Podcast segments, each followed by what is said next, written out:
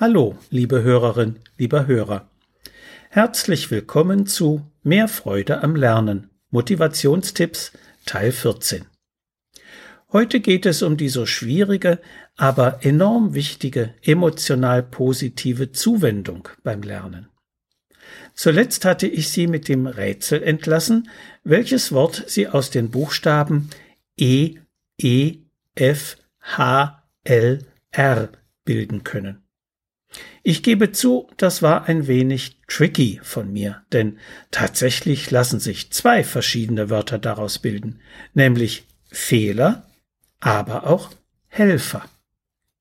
Und als ich das entdeckt hatte, kam ich auf diesen Gedanken. Der Fehler ist ein Helfer im Lernprozess.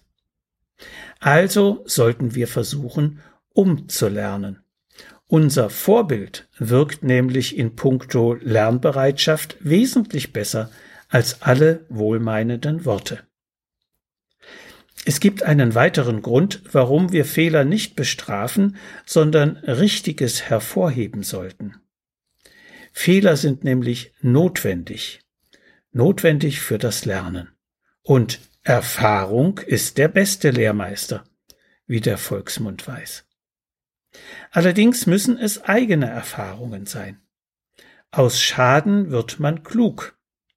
Noch so eine Volksweisheit, die einen wahren Kern aufweist. Und darum sollten wir Fehler als willkommenen Anlass für Lernerfahrungen ansehen.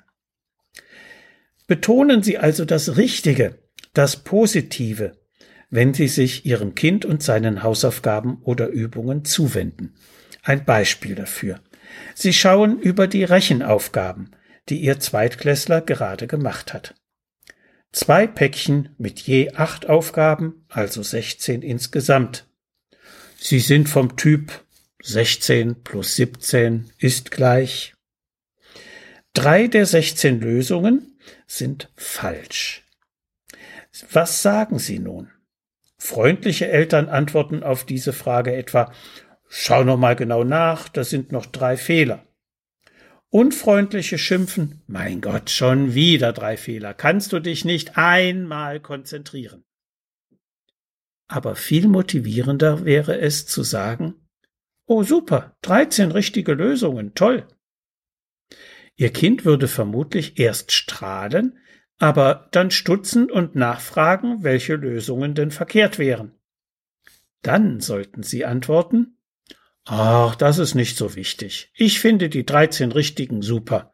Und dann verlassen Sie den Raum.